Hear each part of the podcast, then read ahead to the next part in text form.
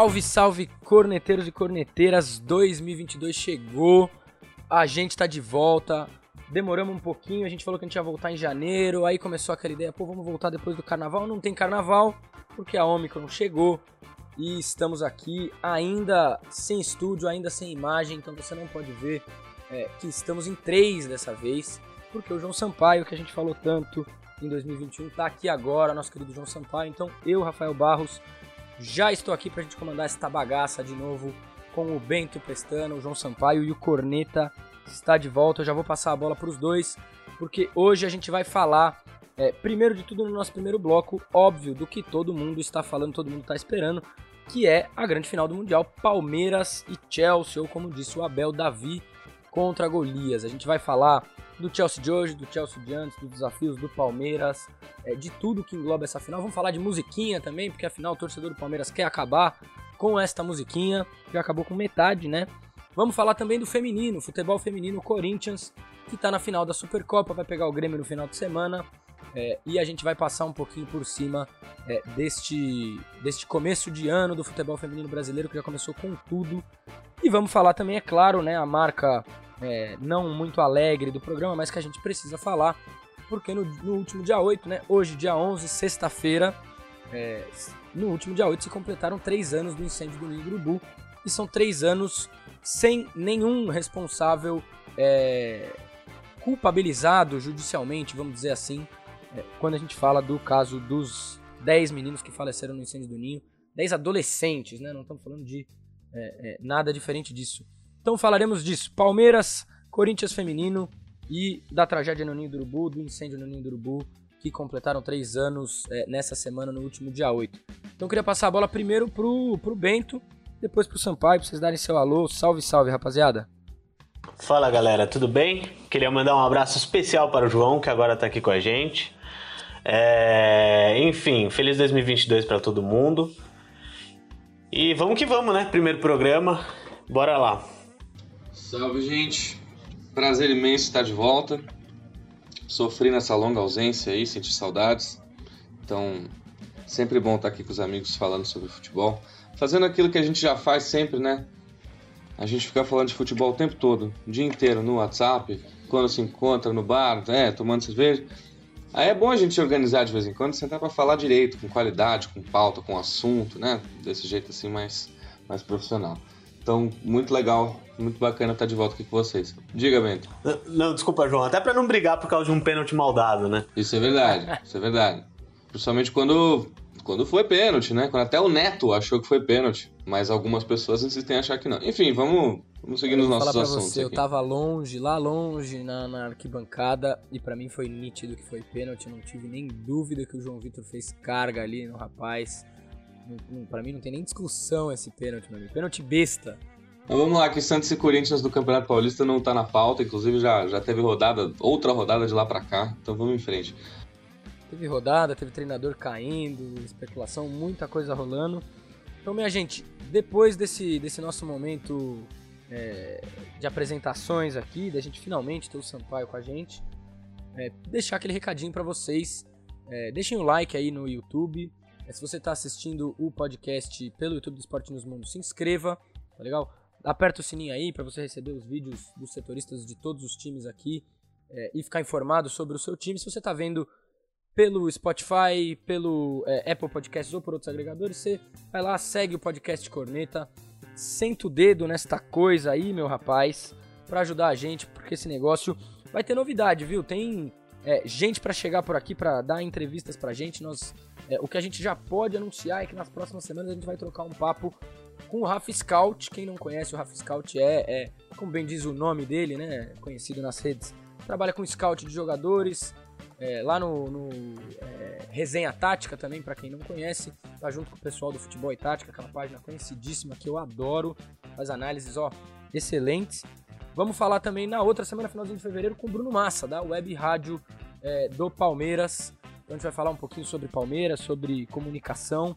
Tem coisa boa vindo por aí, bastante gente que vai colar com a gente, rapaziada.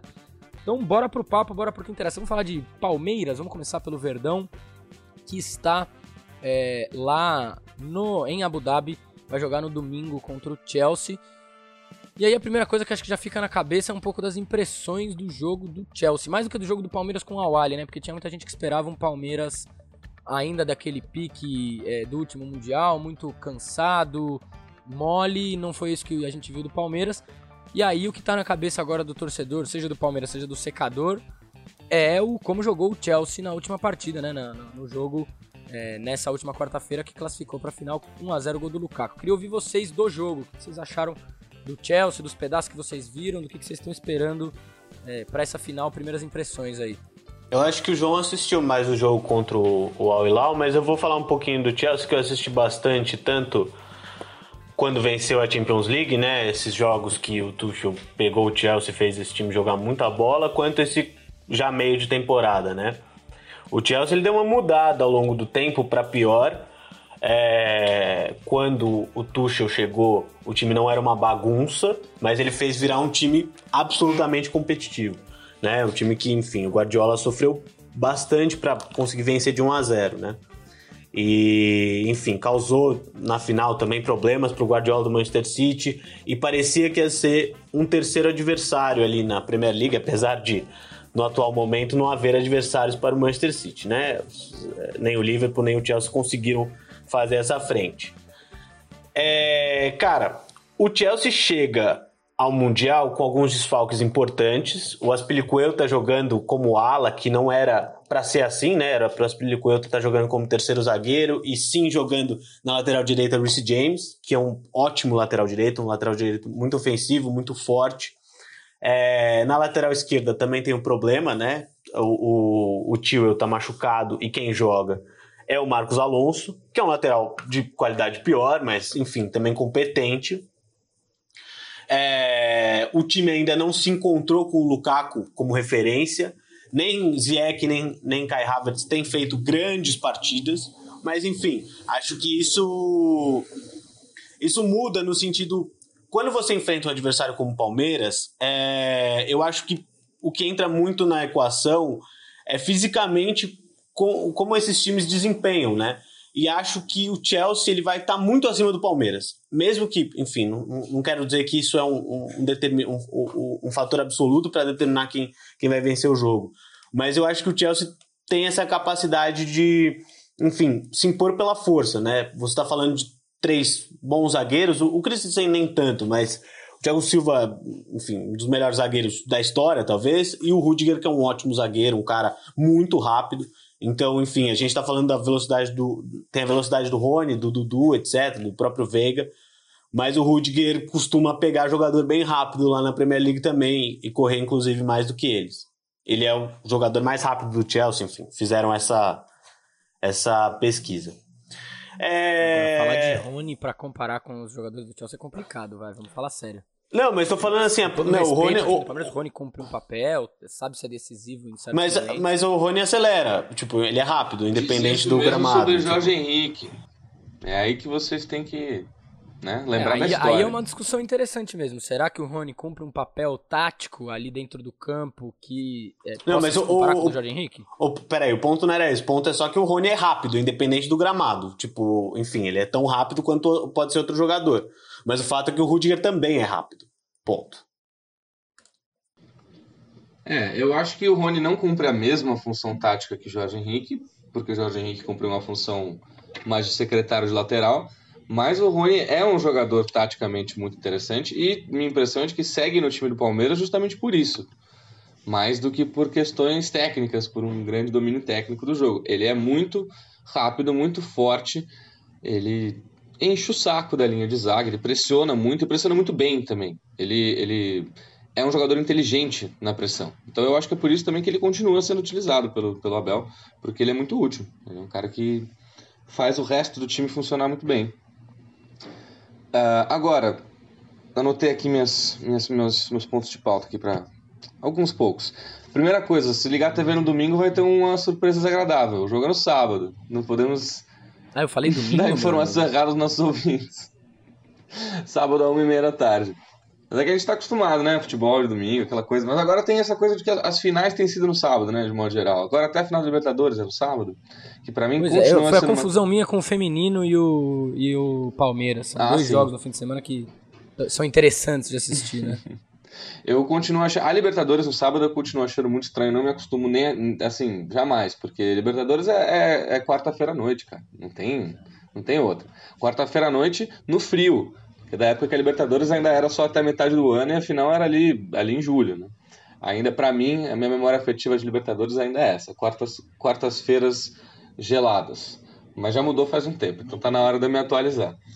A outra coisa que eu ia falar, que eu, que eu tava Tava comparando aqui as escalações do Chelsea de 2012, o último europeu a perder um Mundial de Clubes para o Corinthians, com o Chelsea que jogou contra o Al Hilal e que está na final agora contra o Palmeiras.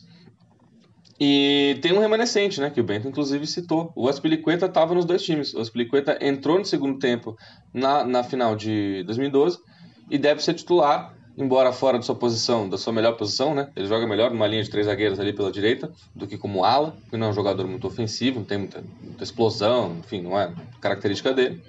É. Ele estava nos dois times. Eu, se não me engano, ele é o único, o único elo entre as duas, as duas equipes do Chelsea.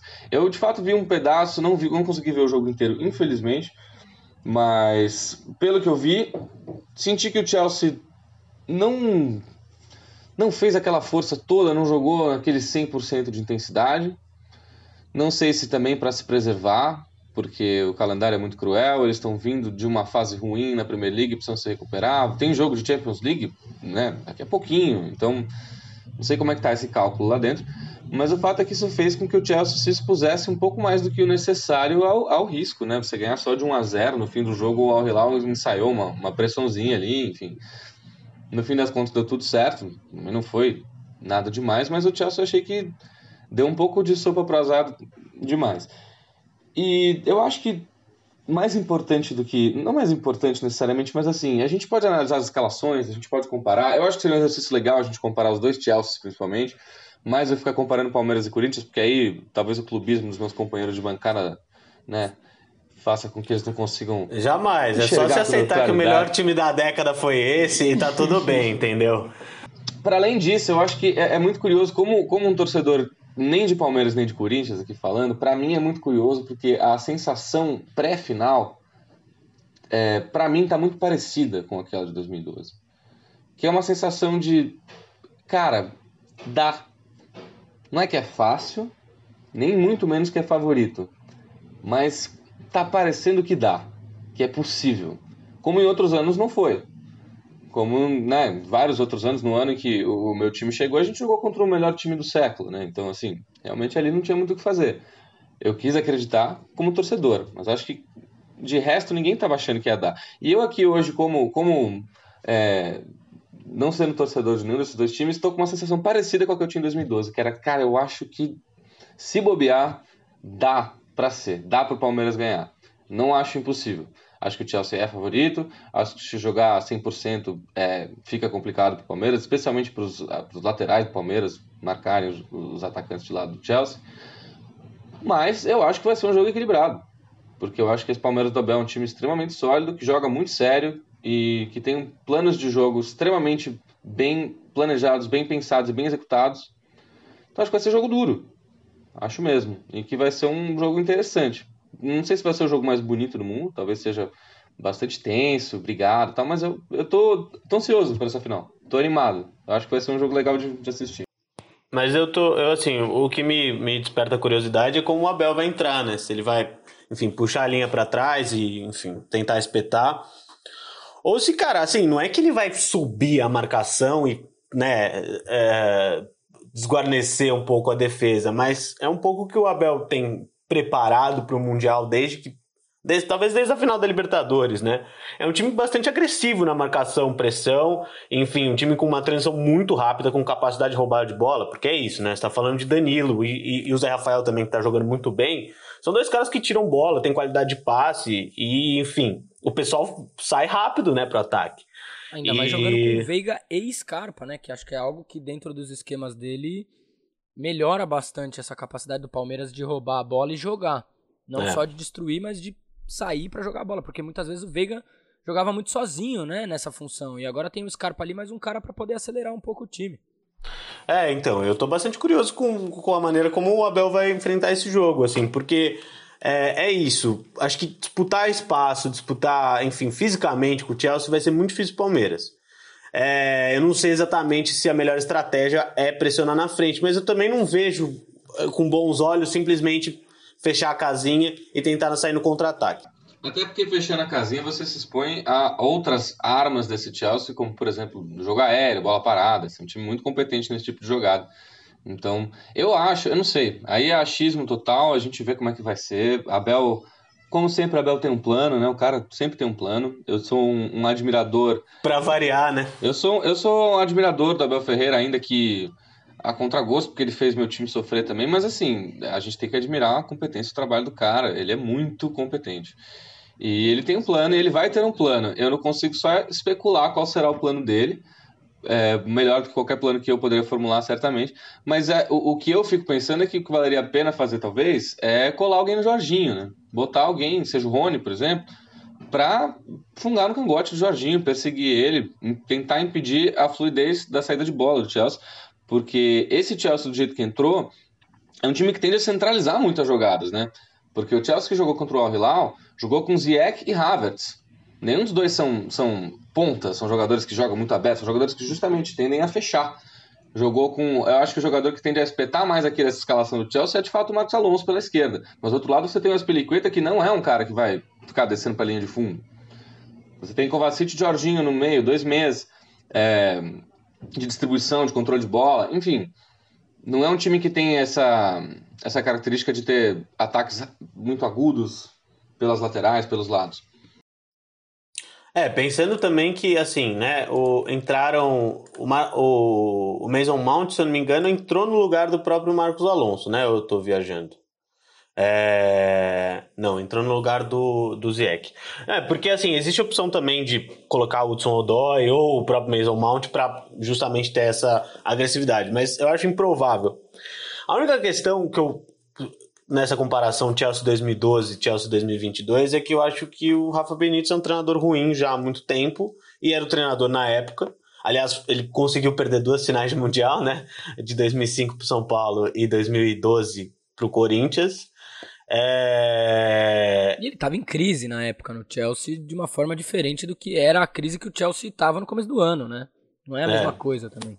E o Tuchel é um baita de um treinador, um treinador é, muito acima da média, né? Então, também, enfim, acho que se tem um plano de outro lado, tem um treinador que também é muito bom Agora, desse tem lado uma aqui. coisa né? que eu acho que para esse tipo de jogo, às vezes acaba sendo um fator que interfere.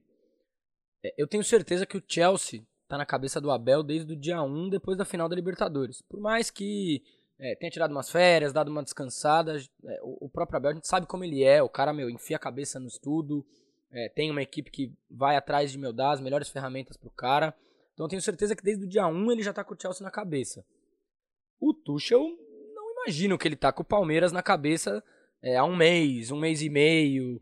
É, eles devem estar tá estudando o Palmeiras há pouco tempo, não devem ter todo um conhecimento das formas que o Palmeiras é, pode jogar, pode se apresentar ali contra o Chelsea. Isso eu acho que faz uma diferença. Eu sentia isso também no Corinthians em 2012. Né? Pra, pra gente importa mais o Mundial, para os brasileiros. Então a gente vai, estuda mais, busca. É, é, é os treinadores aqui buscam compreender melhor é, estratégias para jogar contra os times europeus.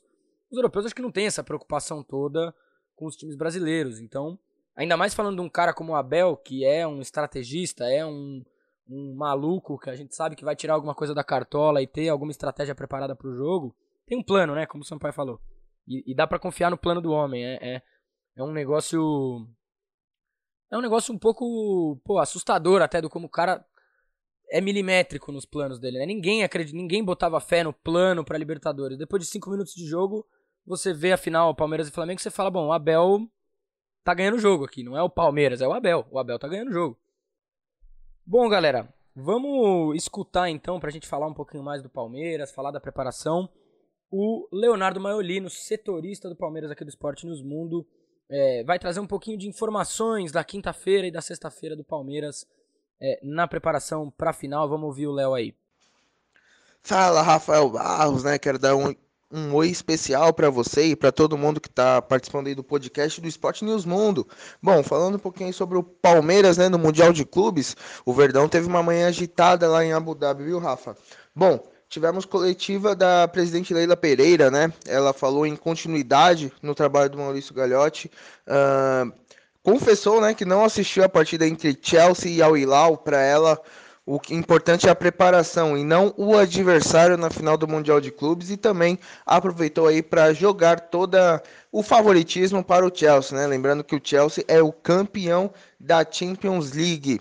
Bom, o Gabriel Veron testou negativo, né? Finalmente para Covid-19 aqui no Brasil e foi convidado a se juntar ao elenco, né? Ele, o Vinícius Silvestre, deve estar junto com toda a família Palmeiras aí acompanhando a final do Mundial amanhã a, oh, perdão, amanhã não, no sábado, a uma e meia da tarde. E o Palmeiras volta a treinar também, né? Hoje às 18 horas, né? Dando continuidade na preparação para essa partida tão importante na história do Verdão. Uh, a FIFA aproveitou também essa manhã, olha que manhã agitada, hein? A FIFA vetou o novo uniforme branco do Palmeiras. Caso o Palmeiras precise jogar de branco, terá que ser com o seu uniforme antigo, né? Tudo bem.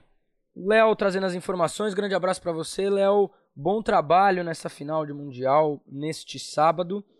É, bastante coisa pra gente poder falar, né? Leila, retorno de, de, de jogadores. Agora, esse papo de vetar camisa branca, meu amigo, que, que besteira. É, já acho, vou falar pra você, já acho esquisito o Chelsea jogando de amarelo. Um amigo meu veio falar comigo na, no, no, no, dia do jogo do Chelsea. É, falar que o Chelsea tinha jogado bem, que tinha tido muita intensidade. Um outro colega meu disse assim: olha, eu acho que ele confundiu quem estava jogando de amarelo e de azul ali, porque o Chelsea tomou um sufoco no fim do jogo. Mas assim, acho que o Palmeiras não iria querer jogar de branco, né? De jeito nenhum. Imagino que o Palmeiras gostasse de jogar de verde nessa final. Agora, sobre os reforços, reforços, né? Se a gente pode falar, o goleiro reserva e um, um ponta reserva. Vocês acham que é jogo pro Verão entrar ou é, é mais para ele estar tá ali, compor o jogo e ter a experiência. Eu tenho dificuldade de imaginar uma situação de jogo em que o Gabriel Verão vá. Assim, por mais que seja um bom jogador, muito talentoso, mas tenho dificuldade de imaginar uma situação em que a entrada dele vá realmente fazer uma diferença. Assim, acho que o Palmeiras tem outros jogadores no banco capazes de, de resolver situações de jogo ali que são mais prováveis de acontecer, na minha visão, me parece. Mas muito bom, sempre bom ouvir áudio de, de setoristas, de pessoas que acompanham os clubes de perto, né? Eu sou grande defensor desse trabalho e de consumir esse, esse trabalho das pessoas que acompanham o dia a dia. Acho muito massa prestigiar esse tipo de coisa.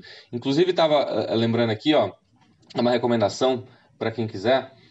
Tem, eu acho que cada clube hoje em dia, né, tem gente produzindo conteúdos específicos sobre cada um, gente muito bacana. Sobre o Palmeiras em específico, tem uma, uma página muito bacana que faz vídeos também no YouTube, chamada Análise Verdão. Não sei se já já trombaram por aí? sistematicamente. Faz análises incríveis, muito bem feitos, um trampo muito massa. E soltaram hoje a análise tática do Chelsea.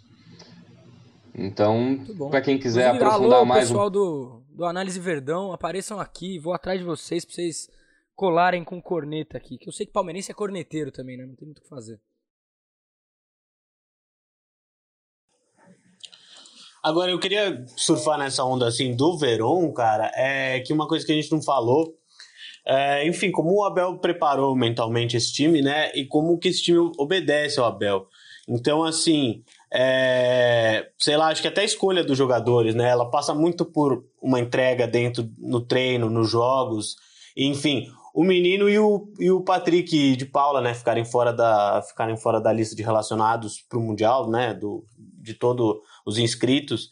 É, eu achei curioso, assim, o Patrick até me surpreendeu, porque acho que ele fez uma final de Libertadores muito boa e poderia ser um jogador útil, né? O menino não, acho que o menino, enfim, é um jogador mais peladeiro mesmo. E, enfim, acho que se não estava se dedicando aos treinos, né, não é um domínio de letra aqui, um domínio de letra aqui que vai credenciar ele para ser ser colocado uh, entre os inscritos do mundial. É... Enfim, mas acho que é um pouco isso, né? Acho que o, o Palmeiras está muito concentrado para essa final e, e que bom também para o palmeirense e para o Palmeiras que essa, esse possível surto de Covid não aconteceu, né? É, foi o, o Piquerez que tinha pegado e mesmo jogou assim... Jogou o primeiro jogo, né? e jogou, porque, enfim, passou a Covid e tal, e, e acho que isso foi também uma, uma coisa que salvou bastante o Palmeiras, né? Eu fiquei, fiquei assim, pensando que poderia. O surto poderia ter se alastrado pelo elenco e, e causado mais, mais, mais dificuldades, né? De fato. É, dá, dá um medo, né? Quando você, pô, o cara viajou com o time inteiro, de repente testou positivo pra Covid, você fala, vixe, ferrou o Palmeiras ali, meu amigo. É, não tá um negócio simples, né? Acho que no Brasil tudo bem, a gente não tem que entrar nessa discussão porque não teve nenhum caso é, de jogador antivacina, é, nem nada desse tipo. Na né? Europa já é uma discussão mais, mais complicada, né? Inclusive na Inglaterra, tem níveis de vacinação que pararam ali por por pessoas que se recusam a tomar vacina. Teve jogador brasileiro na seleção, foi o Lodge, né? Que perdeu a convocação na seleção brasileira porque não se vacinou. Ah, mas assim, vamos falar sério, né? O cara também pediu para ser limado, né? Não tem muito o que dizer. Pra. Acho que minha última contribuição nesse assunto de, de, de Palmeiras e Chelsea é. Vocês viram a declaração do Thiago Silva depois do jogo contra o Hilal? Cara, eu sou muito fã do Thiago Silva como jogador. Acho ele os melhores zagueiros da história. Acho um jogador espetacular. O nível que ele ainda atua com 37 anos é um absurdo. Vai ser titular em mais uma Copa do Mundo. Fez uma Copa de 2018 fantástica. Enfim. Agora, ao fim do jogo contra o Hilal, ele falou que as pessoas precisam respeitar um pouco mais o Chelsea. A, a eu não sei, cara. Parece que vale qualquer coisa para tentar criar um contra tudo e contra todos, né? Cara, você tá no Chelsea, você tá no Mundial, no time europeu. Ninguém acha que, que você não é favorito. Pelo amor de Deus. O palmeirense, pelo contrário, o palmeirense é um torcedor, inclusive, é bastante, né? Paranoico, pessimista, acho que deve estar melhorando nos últimos anos porque vem ganhando tudo, mas segue sendo um torcedor muito desconfiado.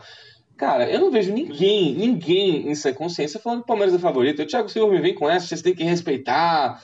Eu acho é, é muito louco, assim. É um papo muito, muito pronto e, e, de uma dissonância cognitiva, assim, que me aflige um pouco às vezes. Apesar Só de ser muito bem falar. Não, não, fale, fale bem, fala, fala. É, é, que assim, eu acho, João, concordo que o Thiago Silva querer comprar, né, falar isso e tal. Mas assim, cara, o que teve de desinformação aqui no, no cenário brasileiro, da, da, imprensa brasileira, né? Assim, tem reportagem, você pesquisa Chelsea, esse é o pior time é, que vai disputar Mundial desde 2012. Sabe, umas coisas um pouco assim, você pode até discutir se é. Mas não porque o Chelsea é um time fraco. Pode ser pior do que os outros. Mas eu acho que teve muita. Também um cenário muito. É, vou terminar rapidinho.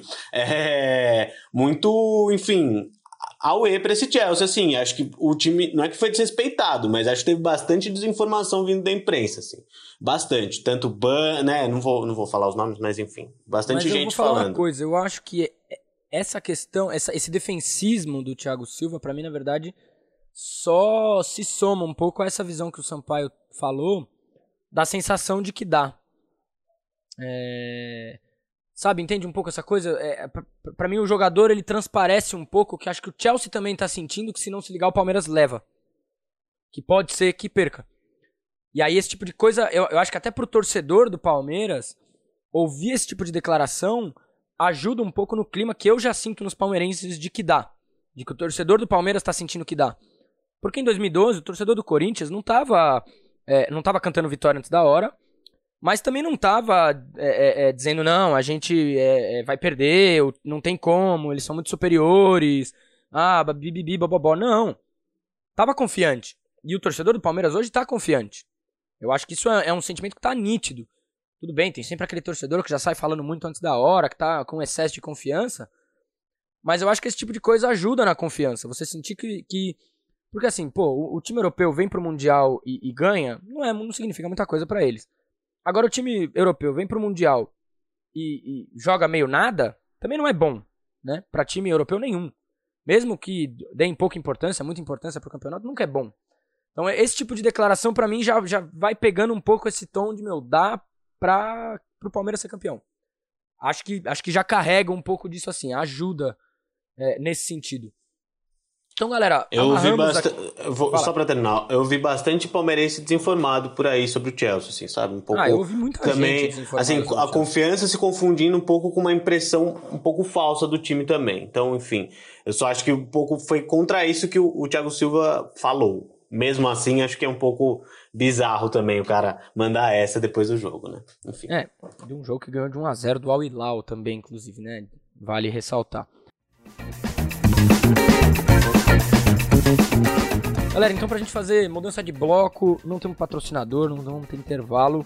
Queria fazer uma rodada de palpites, já que hoje a gente falou que a gente ia fazer palpites. É, vamos começar com os joguinhos mais leves, Campeonato Paulista, Campeonato Carioca. É, depois a gente deixa pro final os palpites do, do, do que importa. Palmeiras e Chelsea, é, Corinthians e Grêmio do Campeonato Feminino. Vamos, vamos começar com o Campeonato Paulista, Ponte Preta e São Paulo, neste domingo. É, vão jogar pela sexta rodada do Campeonato Paulista, lá em Campinas. Sampaio, o que, que você tem a dizer aí sobre Ponte Preta e São Paulo? Eu tenho a dizer que a derrota que o São Paulo deveria ter sofrido ontem, se o futebol fosse um esporte justo, como sabemos que não é, virá nesse jogo. A Macaca aprontará e aplicará um 2 a 1 em cima do Tricas. Eu ia falar 2x1 também, mas eu tô pensando, quem que vai no gol, né? Se for o Volpe, eu- talvez pode até ser um 3x1 assim. Com o Jandrei, acho que fica 2x1 mesmo. É, meu amigo. Ninguém mais, ninguém mais tem dúvida, né? Da disputa Todd Nescau. Acho que não tem muito mais como fugir. É, 1x0 Ponte Preta. É, se for o Jandrei, aí eu digo, é 0x0. É, se for o Jandrei no gol, realmente o cara tá com. Tá com sorte. Não sei, não sei se é sorte, se é estrela, o que, que é. é bom goleiro. É bom goleiro, é bom goleiro, mas goleiro também conta com sorte. Uhum. É, e, e isso é, é uma coisa meio maluca mesmo. Ontem eu tava ouvindo o Arnaldo Tironi e, e realmente tem umas coisas no futebol que você não tem muito como ficar querendo encontrar explicação técnica. Né? O cara, meu, não tomou um gol debaixo da trave e são dois jogos, dois jogos sem sofrer gol. Na hora que você tem uma disputa com um goleiro que tá lá tomando golaço, Com um goleiro que é ruim também, né? é, Enfim, é, ponto. exato, acho que tem sorte nisso aí também. Mas eu dou um a 0 Ponte Preta, acho que é o, o resultado. É, aí nós temos clássico carioca, Fluminense e Botafogo, também no domingo. É, vão jogar pelo Campeonato Carioca. Tô aqui dando uma olhada em que rodada do Campeonato Carioca. É, mas Fluminense e Botafogo, na verdade Fluminense e Botafogo jogam na quinta. Eu estou aqui falando bobagem, meus amigos. O Fluminense vai jogar no domingo com a Portuguesa. Aí já muda um pouquinho o palpite. Bento, começar com você. Fluminense e Portuguesa. É, man- mando do Fluminense? Mano do Fluminense. 1x0 Fluminense. Jogando com três zagueiros, três volantes. É, então, uma hora, um gol, um gol acho que até sai, né? Eu vou de 3 a 0 Fluminense, dois de Fred e um de William Bigode. Não, eu acho que eu tô com o Tá Bento nessa. confiante com 1x0 Fluminense. Não, com o Abel Braga, é, a preocupação vai ser de não tomar o empate, não de fazer o segundo e o terceiro. Acho difícil o Fluminense fazer, fazer três. E, pra gente fechar essa primeira rodadinha de palpites, tinha o Flamengo, que eu tinha separado aqui. No final de semana, o Flamengo vai jogar com o Nova Iguaçu. Mando do Flamengo no domingo, 7 horas da noite. Flamengo e Nova Iguaçu. Bento. 4x0. 5 a 1 Flamengo. 5x1. 3x0. Vou de 3x0. Ninguém vai, ninguém vai tirar o Nova Iguaçu. É, Então, galera, vamos pro segundo bloco. A gente vai fazer um segundo bloco mais rápido, porque já estamos com bastante tempo de programa por aqui. Vamos falar de futebol feminino. O Corinthians vai jogar no domingo é, a final da Supercopa contra o Grêmio. É, o Corinthians feminino ganhou, deu um sacode no Palmeiras é, na primeira partida do campeonato por 3 a 0 É, jogo lá em Itaquera, o Corinthians é, jogou bem, fez uma ótima partida, o Palmeiras não deu, não ofereceu muito perigo. E é, na última quarta-feira o Corinthians venceu o Real Brasília e tá na final, venceu por 2 a 0 e vai jogar contra o Grêmio que venceu o Flamengo nos pênaltis.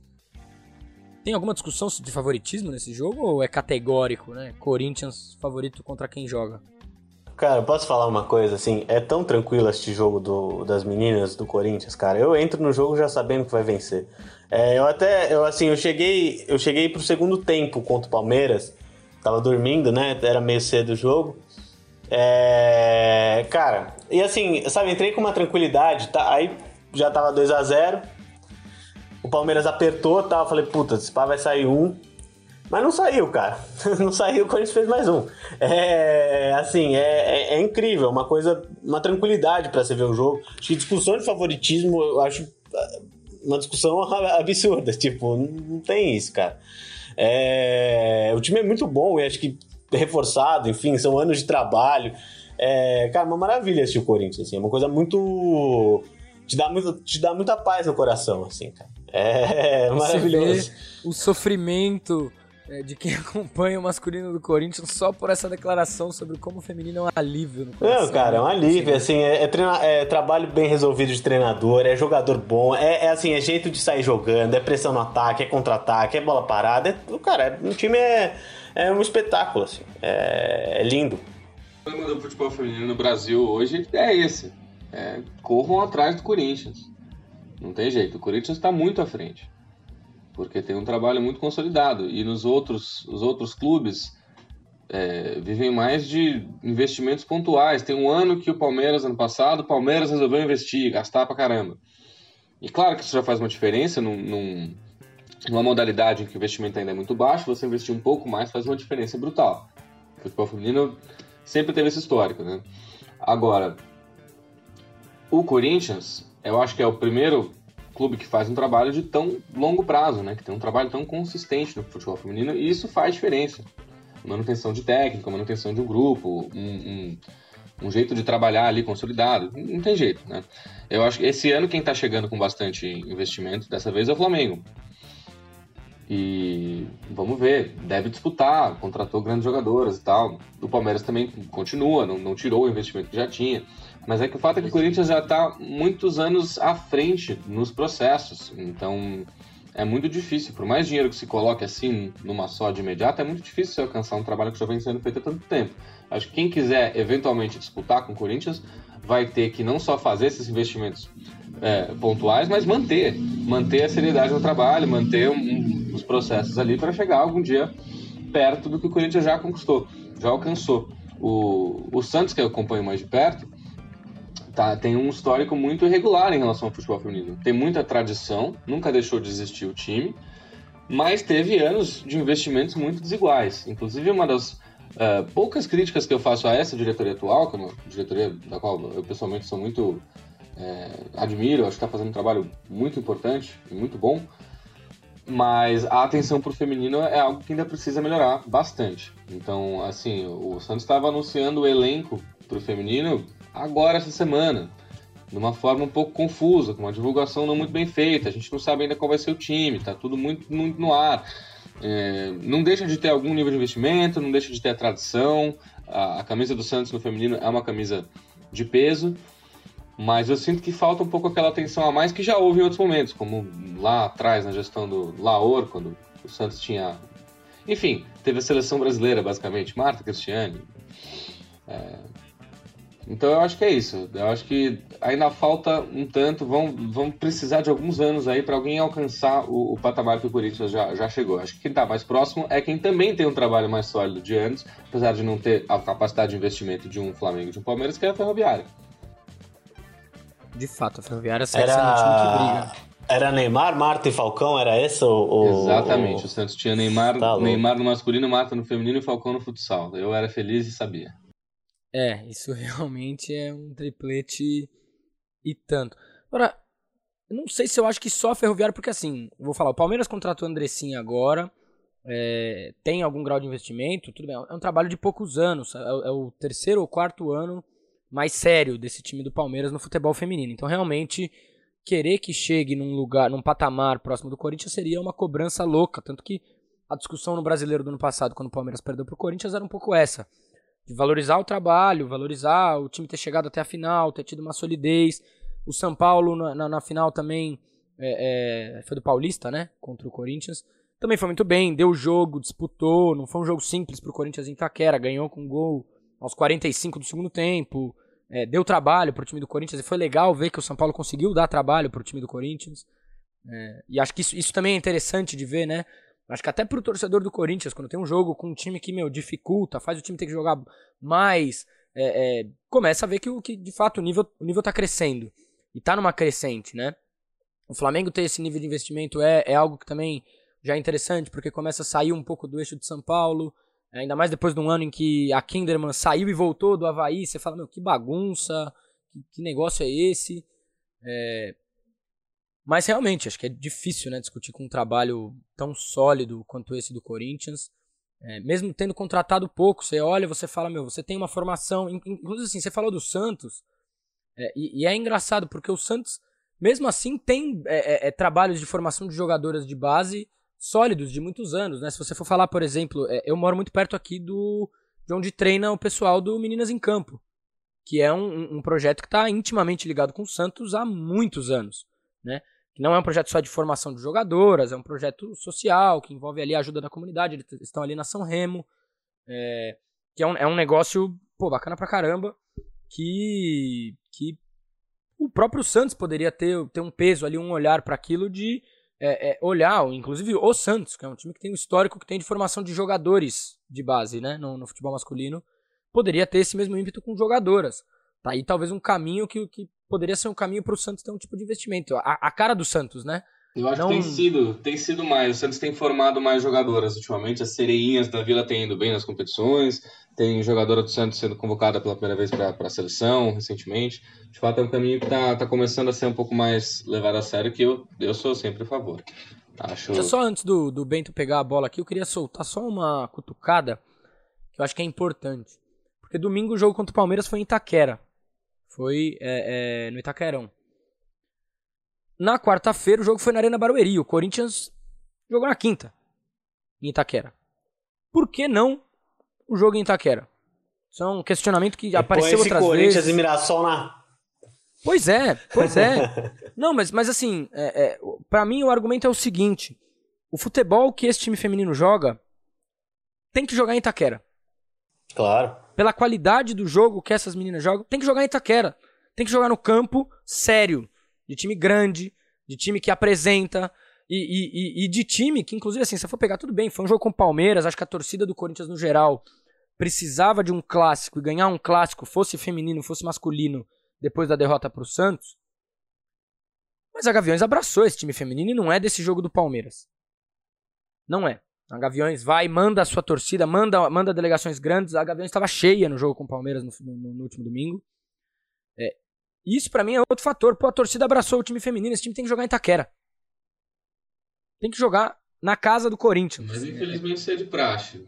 É, isso aí, as, as, sereias da Vila têm jogado pouquíssimo na Vila nos últimos anos. Quase não jogam lá. Tem que ficar ser submetidas àquele gramado horroroso do estádio da Portuguesa Santista.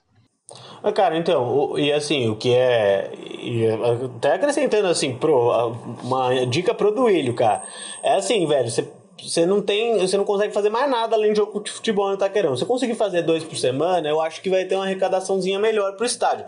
É só uma impressão, né? É... Enfim, claro, você vai precisar escalonar, organizar e tal, mas enfim, acho que é uma boa pro Duílio.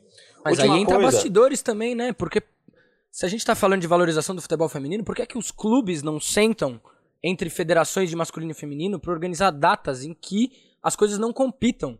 Não só estádio, mas horário de jogo, pro torcedor que quer acompanhar o seu time feminino, não bater horário com o time masculino, porque a gente sabe que ainda hoje o time masculino é mais apelativo pro torcedor.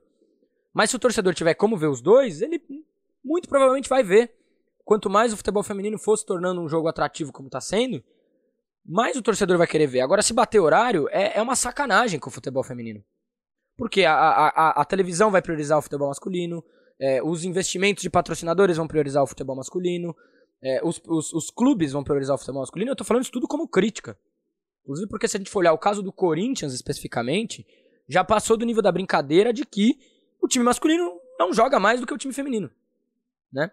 É, eu brinquei com algumas pessoas, pô, se o jogo contra o Palmeiras no domingo lá do feminino foi 30 reais, é, 20 o mais barato, o jogo do masculino tem que ser 5, pelo futebol apresentado. Exatamente. É, Então, assim, a, a, um, um, trabalho sério, e a gente tá falando de coisas básicas, né, cara? Pô, organizar calendário. Tudo bem que organizar calendário no Brasil é um negócio que pode ser o básico que for. Há anos a gente É improvável, de... né? É. organizar calendário são duas palavras difíceis no futebol brasileiro. É, de Não fato. Mas, assim, é, é, é, é um negócio que às vezes enerva mesmo, né? É, e, e, enerva essas, essas, essas coisas que são óbvias das diretorias. Pô, é óbvio que o time feminino do Corinthians tem que jogar em Itaquera e não em Barueri, cara.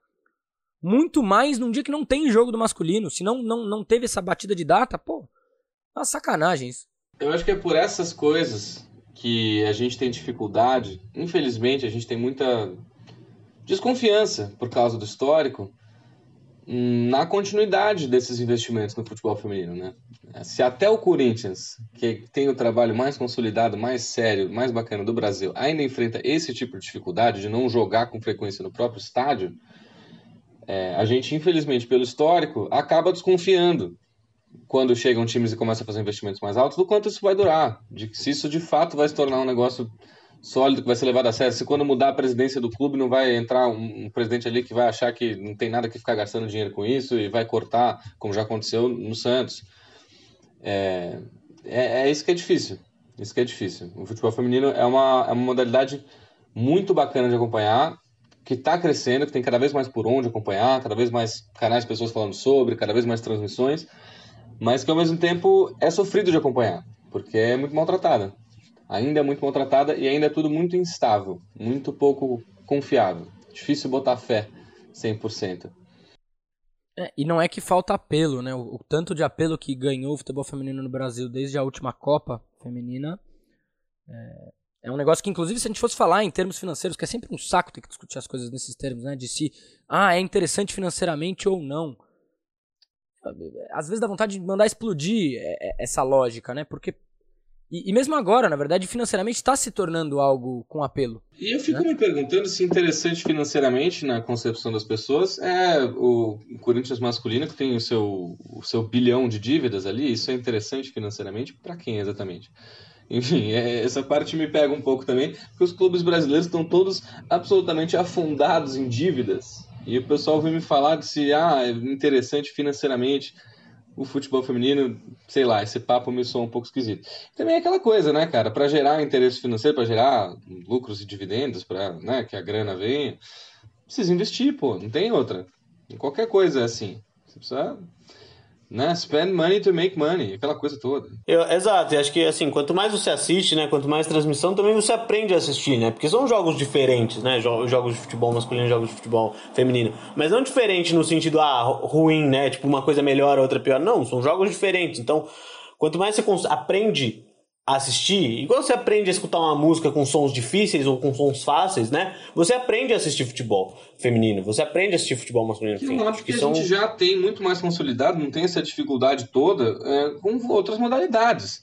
Todo mundo sabe que vôlei feminino e vôlei masculino são jogos diferentes e os dois são muito bacanas de assistir e a galera vai lá e assiste. Mesmo basquete feminino e masculino no Brasil, né, sempre teve uma, uma facilidade maior das pessoas entenderem que são modalidades é, mesmo esporte, mas que os jogos são, têm características diferentes e os dois têm seus atrativos. O futebol é que tem esse lugar, por ter esse lugar tão sagrado, por ser né, o grande esporte do país e tal, é que eu acho que ainda tem essa besteira.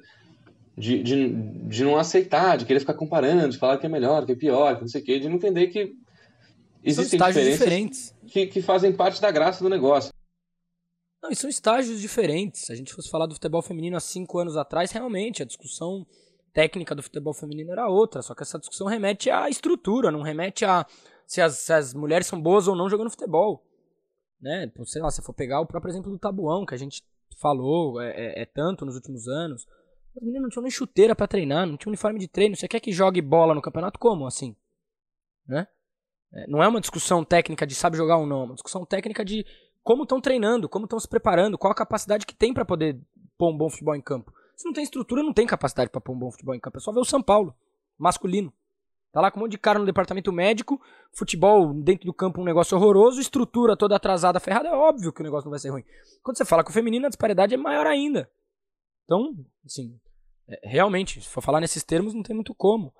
E tecnicamente o futebol é bom. É bom.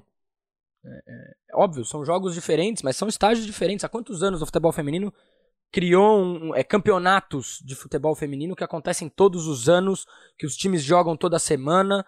É, é, é pouco tempo. Então, assim, pro, pro nível, pro, pro tempo que temos, o nível tá maravilhoso, cara. E tem muito a crescer. O negócio vai voar, vai voar. Vamos fazer uma segunda rodadinha de palpites aí pra gente partir pro, pro bloco final para falar de Ninho do Urubu? Eu peguei aqui, separei pra gente Campeonato Gaúcho. Dá uma rodadinha nos estaduais, né? No sábado, quatro e meia da tarde, o Internacional vai visitar o Caxias. Bento, começar com você. 2x1, um, né? Caxias em Caxias. Complicado. Acho que 2x1. 2x1 um. pro Inter. Pro Inter, pro Inter. Eu vou Não, 1x2. 1x0 Caxias. Eu... O Caxias em Caxias é complicadíssimo. Eu vou murar 1 a 1 Tudo bem, vamos lá. Grêmio e Juventude. Vão jogar no domingo 19 na Arena Grêmio, Grêmio Mandante. Samps, começar com vocês. 2 a 1 Juventude.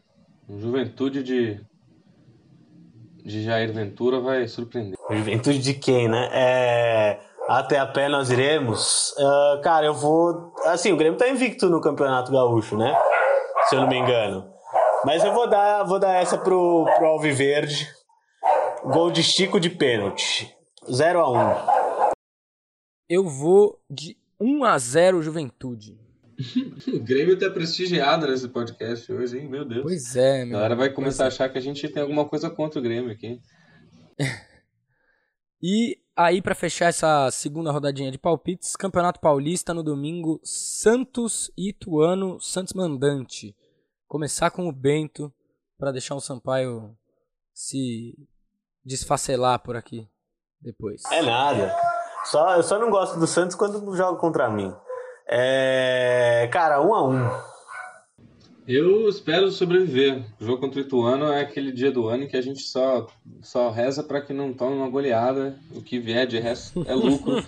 é impressionante o que esse Ituano consegue prejudicar a vida do Santista.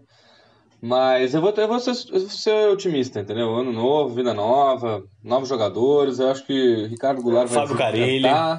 Exatamente, Fábio Carilli fazendo trabalho aí. Começo do ano tá um pouquinho vacilante, mas eu confio no trabalho dele, acho ele um bom técnico. Acho que o Ricardo Goulart vai desencantar, que Marcos Leonardo vai fazer mais um, que vai ser 2 a 1 pro Santos. Muito bem.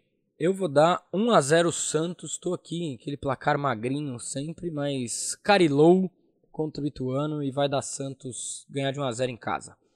Então, bom, vamos para o nosso terceiro e último bloco do Corneta dessa semana. Nós vamos falar do tema do mês que a gente não pode deixar de falar, não pode deixar de falar todo ano e toda hora, na verdade, não só é, é, nessa semana. Mas no último dia 8, é, terça-feira, completaram três anos do incêndio do Ninho do Urubu, é, em que morreram 10 garotos é, que tinham ali 14, 15, 16 anos, pelo descaso completo de anos de diretoria do Flamengo, é, com essa garotada dormindo em containers.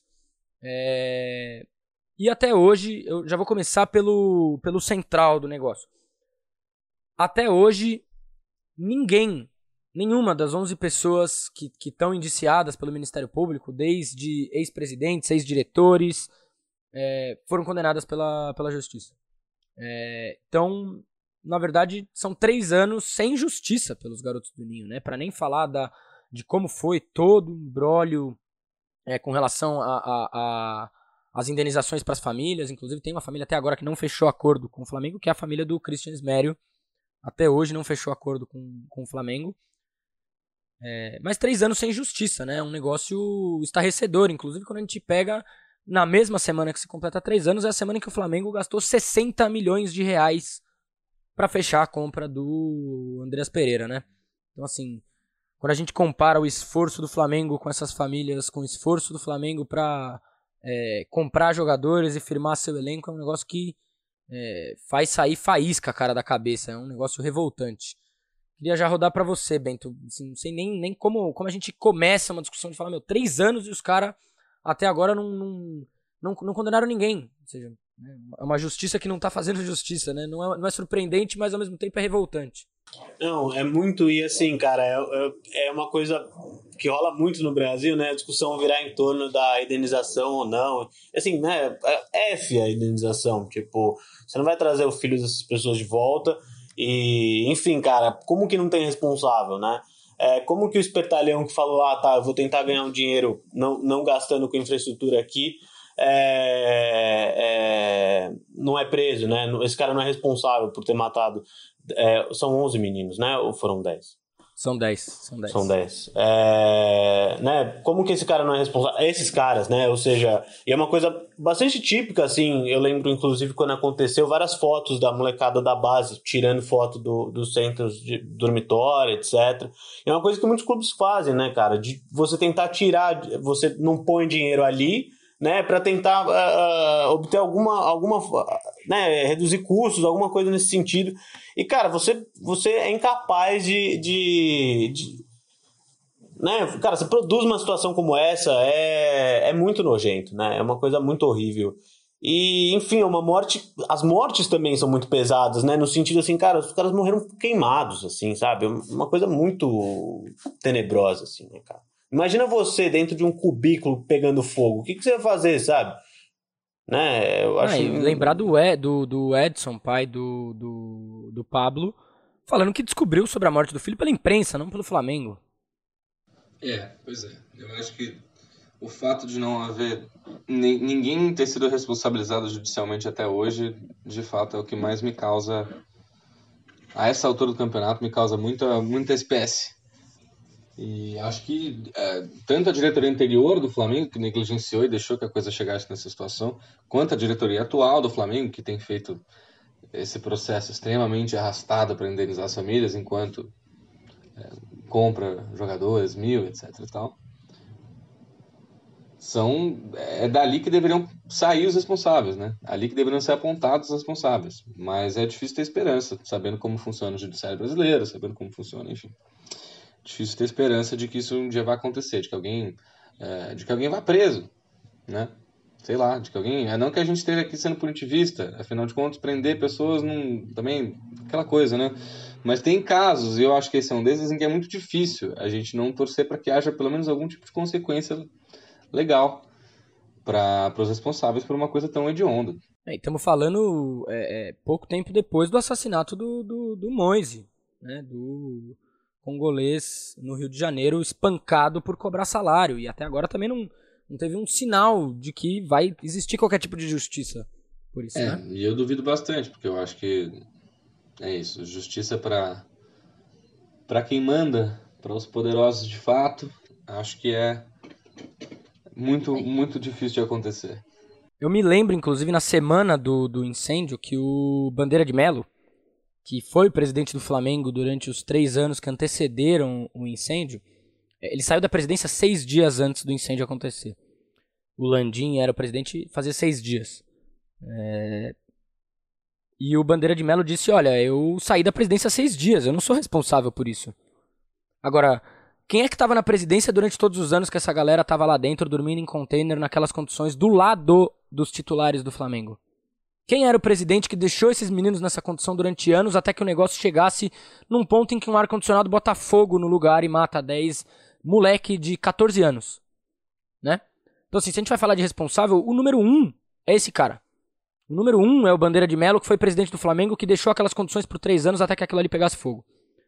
Número dois, eu acho que sim, assim, eu concordo com você, Bento. É, é, é, as indenizações não, não, não trazem os filhos das pessoas de volta. Mas também é revoltante que o Flamengo não tenha parado. É, é, assim, ouvir os relatos é uma coisa. A gente entrevistou é, pelo nosso antigo canal lá atrás o Edson, pai do Pablo. Conversamos com ele sobre. Ele falou várias coisas que são revoltantes mesmo e que revoltam também esse tratamento do Flamengo pós. Que aí é de responsabilidade do Landim. Essa diretoria bolsonarista, é, é, é, que é a escória das diretorias de futebol, que já não são lá uma coisa muito agradável. É, não buscam as famílias para nada, não querem saber se as famílias estão bem, não querem saber se elas estão mal, tanto emocional quanto financeiramente. Propuseram uma indenização de 5 mil reais, cara. Isso aí é, é, é, é uma piada. Porque, beleza, você não vai trazer esses, essas pessoas de volta, mas esses meninos eram parte ali da, da do, do, do, do, de uma expectativa, de um sonho de sustentação dessas famílias. Nós não estamos falando de famílias ricas, né? E aí o Flamengo, na hora que vai fazer a conta da indenização, para mim o que é mais revoltante é isso também. Ele faz uma conta que é baseado na especulação de qual é o lucro futuro que eles obteriam com esses garotos a partir de venda. Então, no fundo, é, é, o que a diretoria do Landinho, que acho que outros clubes fariam também, isso não é exclusivo da, de uma forma de pensar do Flamengo. É que o Flamengo é o que faz e expõe a gente tem que falar. É, é, tá mensurando a vida desses garotos pelo lucro que eles iriam gerar. É, esse é o valor é, é, que a vida desses moleques vale, né? E é um absurdo. Isso é, vida nenhuma se compara, se, se mensura por lucro. Isso é um negócio que é, realmente é muito revoltante. O que eu ia dizer, Rafa, não é o, o problema da indenização ou não, mas é só a opinião pública ter focado bastante debate em torno disso, assim. Ah, é... claro, porque é muito mais fácil, né, do que Exato. realmente você levar os responsáveis é, é, é, é a justiça. Tipo assim, claro, é, é, é, o que o Sampaio falou, né, a gente tá falando da justiça brasileira, tá falando de uma justiça que é, é, a justiça dos, dos grandes, é a justiça dos que comandam, né? Então também a gente não pode esquecer isso. É... Mas sim, a gente tem que exigir justiça nesses casos, independentemente de ser a justiça dos que comandam ou não. Inclusive para mostrar como eles estão ali com o seu rabo preso, né? Com essa galera. É... Então, realmente, eu também acho, também acho que o foco não deveria ser nas indenizações, apesar de ser algo que é importante também. Ainda mais para um clube que gasta o dinheiro que o Flamengo gasta. É pô, esse dinheiro aí do Andreas, por exemplo, na mão dessas famílias seria uma ajuda maravilhosa para a vida dessas famílias, né? Mas o Flamengo negligencia em, em, em todo e, e, e em, em, todo grau, né? As famílias do incêndio do Ninho. Desde o dia, inclusive, da, da, do dia de um ano em que não queriam deixar as famílias entrarem no CT, cara. É, que, ou seja, é, é revoltante mesmo. Não é nem só insensibilidade, né? Não dá para esperar a sensibilidade da diretoria do Landim, de uma diretoria que senta com o Bolsonaro para discutir MP, né? Então também. É. O difícil é isso, né? Não ter essa expectativa, é a gente saber o que a gente vai esperar e saber que o que a gente vai esperar do Flamengo é lama. Pois é. Três anos aí da morte dos meninos, né, cara? Foda. É. Inclusive um abraço pro, pro Edson, que ainda mantém contato nesses três anos. É, para todas as famílias, claro, né? Nossa força, porque realmente é um negócio que quem fala de futebol, quem gosta de futebol, tem que bater nessa tecla sempre, não pode parar de bater nessa tecla nunca. Então, minha gente, a gente vai é, chegando ao fim do programa, a gente ainda vai fazer a última rodada de palpites, pra gente também não terminar é, num astral raivoso. No baixo astral, né?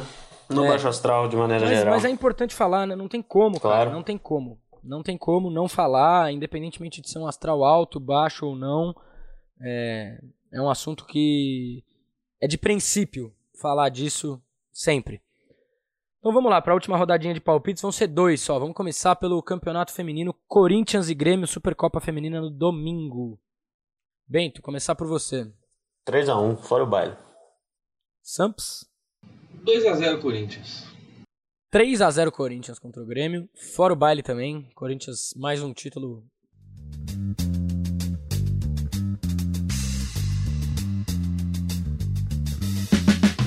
E aí, no sábado, 1h30 da tarde, Chelsea Palmeiras, Palmeiras e Chelsea, final do Mundial. E aí, agora, agora é o palpite que todo mundo quer saber, minha gente. Vou começar com você, Sampos. É agora que o bicho vai pegar. É o seguinte, esse jogo será. E ó, meus amigos palmeirenses ficaram muito chateados comigo. Vou retomar uma coisa um pouco aqui de antes. Quando saiu a final da Libertadores entre Palmeiras e Flamengo, eu cravei no dia: Palmeiras será campeão da Libertadores. E não era para irritar meus amigos palmeirenses, por mais que eles tenham certeza disso. É porque eu tinha muita certeza de que o Palmeiras ia ganhar do Flamengo. Muita, muita. Não tinha a menor dúvida. Não sei de onde que veio tanta certeza, mas há poucas vezes tive tanta certeza de um resultado na minha vida. Teria apostado todo todo meu dinheiro, se fosse um completo irresponsável, mas obviamente não o fiz. É... Nesse caso eu não tenho tanta certeza. Não tô com esse mesmo feeling assim, mas tô com um feeling de que dá. E vou dizer que esse jogo vai ser 1 a 0 para o Palmeiras. Um gol na prorrogação marcado por. Agora é hora da gente escolher. Vocês me ajudem aqui. Vamos escolher um herói improvável. Porque o Breno Lopes já gastou a bala de prata dele e o Daverson também. Então eu acho que esses dois não devem ser. Imagina um, Quem será 1 a 0 o herói com o gol do Marcos vez, Rocha? O, o gol 1 a 0 Eu ia falar gol do Mike, mas achei Marcos Rocha bom também. Marcos Rocha? Rapaz, aí você seria um herói improvável Pode também. ser algum reserva. Quem que, tem, quem que tem vindo do banco no Palmeiras? Por isso que eu pensei no Mike, mas não sei se o Mike vai entrar, né, cara? Aí seria o Verão. Ó, eu vou até abrir aqui a escalação de Palmeiras e Awalha aqui rapidamente pra gente dar uma olhadinha em quem entrou. Wesley, gol do Wesley. Ué, ó, é uma boa. Por mais que seja bom jogador, né? Mais do que Breno Lopes e Davidson. Mas eu acho que pode ser, pode ser o momento do Wesley. Ou do Jail, Jailson. Jailson. Olha, que acabou de Pronto. chegar. 1x0, gol de Jailson Will Smith, ex-grêmio. Acabou de chegar e vai fazer o gol mais importante da história da Sociedade Esportiva Palmeiras. Tá, tá cravado aqui da minha parte. Bento, você. Eu, vou- eu vou fugir da polêmica e dar 5x1 pro Chelsea e assim, sem, sem muita pressão no resultado. Tá torcendo, né? Por esse 5x1. Mas só um pouquinho. Rapaz, difícil. Eu sei que o jogo vai ser 1x0. Vou falar que no, no- no meu âmago eu não sei pra quem. Mas eu vou acompanhar o Sampaio 1x0 Palmeiras. É, Gol do Rafael Veiga. Nada improvável, herói. Nem um pouquinho. Então, é, é, pra maioria aqui, o Palmeiras. com, com o time verde, então, cara. Vamos Eu não lá, sei se é ver. confiança ou se a gente dá esse palpite pra espantar a zica, sabe? É, então, o meu foi um pouco pra eu, isso. eu assim. vou falar pra você, eu acreditava que o Palmeiras ia ganhar a Libertadores e palpitei pro Flamengo. Fui besta. Mas eu, no, no, no dia seguinte da, da classificação do Flamengo, publiquei um texto dizendo que aquele Flamengo do Renato era o Flamengo que mais tinha chance de sofrer com o tipo de jogo do Abel. Não deu outra, né? E aí, na hora de palpitar, fui lá e palpitei pro Flamengo. Agora eu acho que. Também tô, tô com o Santos. Acho que tem chance. Tá um clima de que dá e. Ah, cara, com o Abel é uma coisa que assim, se tem clima que dá e se acha que dá, o cara vai fazer todo o possível pra dar. Então, 1x0 Palmeiras, gol do Veiga ali. Minha gente, estamos acabando o primeiro Corneta de 2022, o Corneta 5. E antes da gente ir embora, eu queria pedir pra você de novo aí, ó, se você tá assistindo pelo YouTube do Esporte News Mundo, deixa o like, se inscreve no canal, acompanha o esportenewsmundo.com.br pra você ir lá se informar pelo seu time. É, vem aqui no YouTube também, tem boletim todo dia é, para você não perder nada do seu time do coração. Se você está assistindo pelo Spotify, pelo Apple Podcast, por outro agregador, se inscreve no podcast Corneta, segue lá o podcast Corneta, acompanha a partir da semana que vem, estamos de volta a full para 2022. Acabou as nossas férias, longas férias de podcast.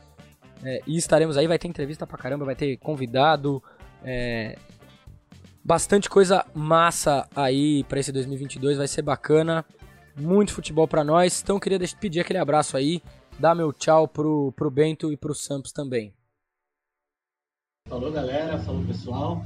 Pedi pro Sampaio a próxima vez me dar o cano no futebol. Na semana que vem a gente, tá, a gente joga. Não, veja bem, veja bem.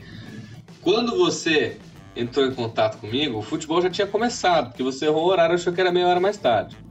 Aí também fica difícil, né? Eu já tava lá, dentro de campo, não tinha como te responder. Mas semana que vem, semana que vem estamos lá. Inclusive, se alguém, se alguém que eu estiver ouvindo aí se interessar, 9 horas no Nacional da Barra Funda, ali na quadra dos fundos, viu? Futebol bem massa. A gente joga toda quarta e o Bento de vez em quando aparece por lá. Mas. Mas é isso. Até a próxima, muito feliz de ter voltado. E estamos aí novamente em breve. Maravilha, muito feliz de ter voltado. Vo- Pra gente é voltado, né? Pra quem tá ouvindo é começado, porque é o primeiro corneta do querido Sampaio. Inclusive, pra quem não sabe, Corneta, o podcast tem um nome em homenagem a uma música dos Amantes Cidas, escrita pelo próprio João Sampaio, chamada Corneta. Nós vamos pôr ela pra tocar aqui logo logo, mas você já deve ter escutado um pedacinho dela aí nas nossas aberturas, tá certo, galera? Então a gente se vê na sexta-feira que vem, é, se tudo der certo, com Rafa Scout, pra gente falar um pouquinho de análise tática é, e futebol, treinadores, enfim, o papo vai ser massa. A gente se vê na semana que vem. Um grande salve pra você, corneteiro, corneteira. Até mais. Falou!